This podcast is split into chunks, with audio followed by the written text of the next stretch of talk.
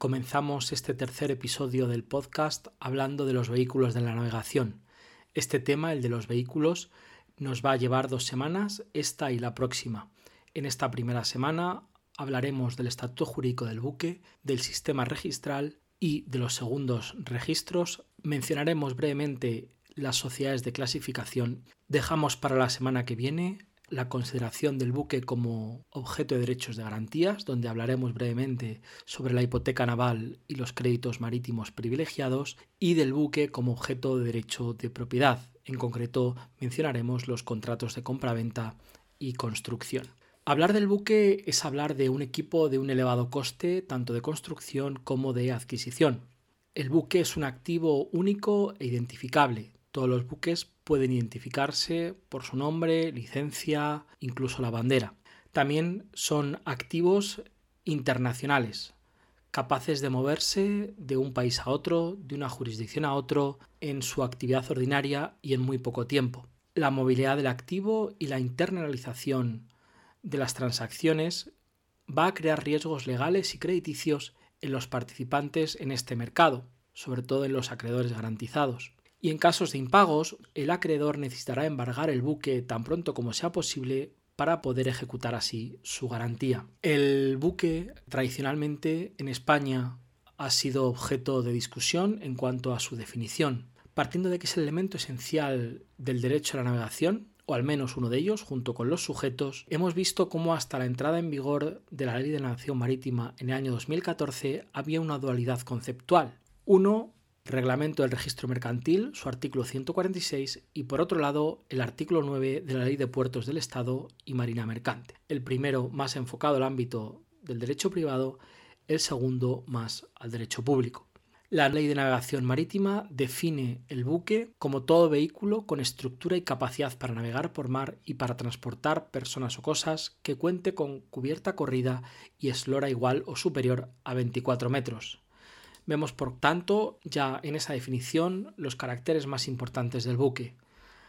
La flotabilidad, la capacidad para navegar, la capacidad para transportar personas o cosas, la no necesidad de capacidad de autopropulsión, un tamaño determinado, al menos una eslora de 24 metros o superior, una apariencia de buque, dado que nos exige la ley que tenga cubierta corrida, y sin embargo no requiere de finalidad o dedicación específica. Junto a la definición de buque, la ley define el término embarcación, que se puede resumir como aquel vehículo que carece de tamaño determinado o apariencia de buque, siempre que en uno u otro caso no sea calificado reglamentariamente como unidad menor en atención a sus características de propulsión o de utilización. En tercer lugar, el artefacto naval, que en este caso se caracteriza porque carece de capacidad para navegar y transportar personas o cosas. Y por último, la definición de plataforma fija, como estructura o instalación susceptible de realizar operaciones de explotación de los recursos naturales marítimos, emplazada sobre el lecho del mar, fondeada o apoyada.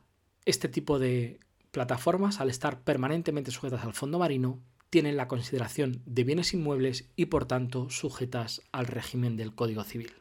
En cuanto a la naturaleza jurídica del buque, este siempre ha sido caracterizado como cosa. Y decimos cosa porque del buque se ha predicado una concepción o cierta concepción antropomórfica. El buque tiene nombre, tiene domicilio, nacionalidad, registro.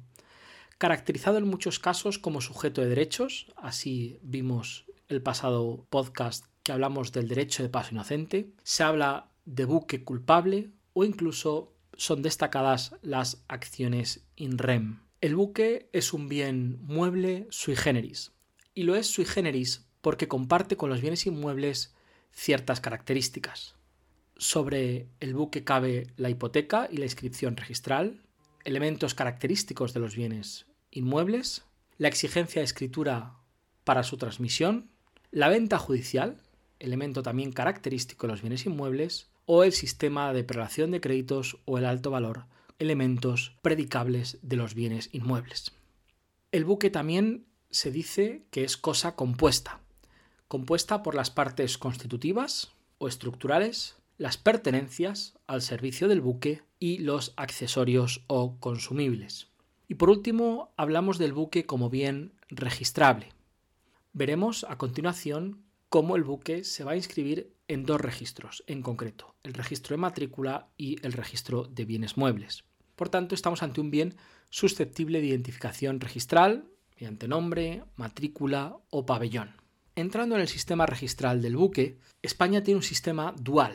Por un lado, se inscribirá en el registro de matrícula de carácter jurídico público o administrativo y en el registro de bienes muebles, de naturaleza jurídico-privada o mercantil.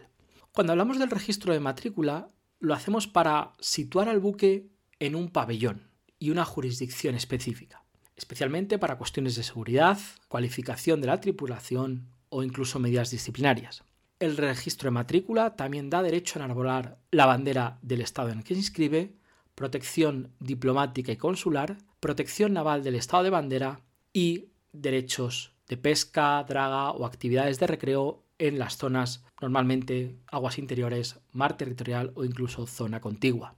En cuanto al registro de bienes muebles, le otorga protección a la titularidad del propietario registral. También se inscriben a los acreedores hipotecarios y su prelación y cualquier otro gravamen que sea inscribible en el registro.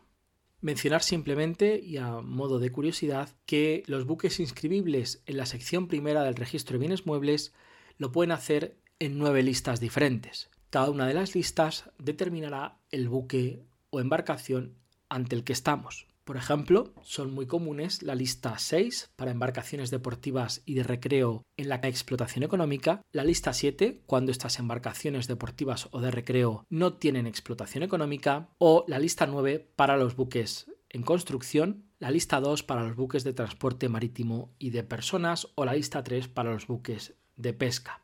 Es importante mencionar, junto a este registro de matrícula, los llamados segundos registros. La finalidad de estos registros es la creación de un marco competitivo para la explotación de la flota mercante y servir de instrumento de conservación y aumento de la flota ante la tentación de muchos propietarios de acudir a los llamados registros de conveniencia o banderas de conveniencia. En España, el propietario de un buque tiene la posibilidad de inscribirlo en el registro de matrícula ordinario, el que le otorga la bandera, en estos segundos registros o acudir a los llamados registros abiertos.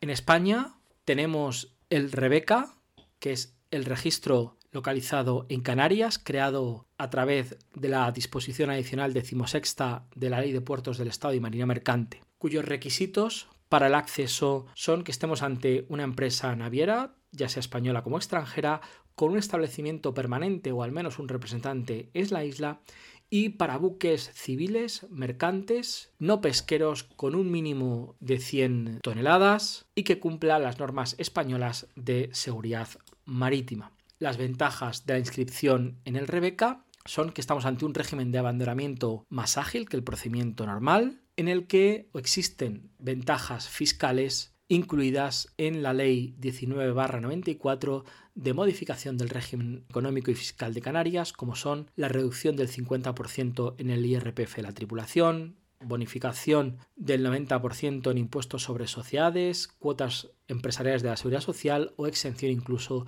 de los impuestos de transmisiones patrimoniales o actos jurídicos documentados. Cuando vemos el panorama de los registros internacionales, podemos ver cómo la propiedad por lo general se separa de la nacionalidad. Vemos en este sentido cómo los grandes estados propietarios de buques, como pueden ser Grecia, Japón, China, Singapur o Alemania, no son aquellos en los que están registrados estos buques.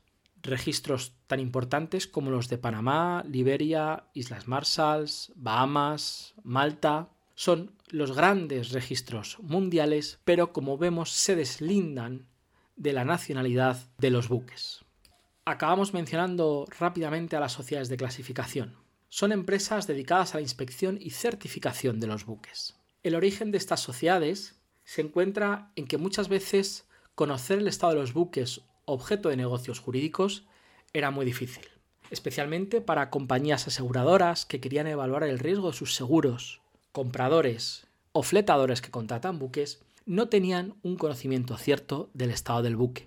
Es por tanto que estas sociedades tienen una doble función. Por un lado, de naturaleza privada, emitir un certificado que acredite que un buque o incluso sus partes cumplen con lo establecido en la correspondiente regla de clase. Y una función pública, labores de inspección y certificación para acreditar el cumplimiento normativo de un buque en materias tan delicadas como la seguridad o la prevención de la contaminación. El efecto de esta certificación es una presunción juris tantum de la navegabilidad del buque.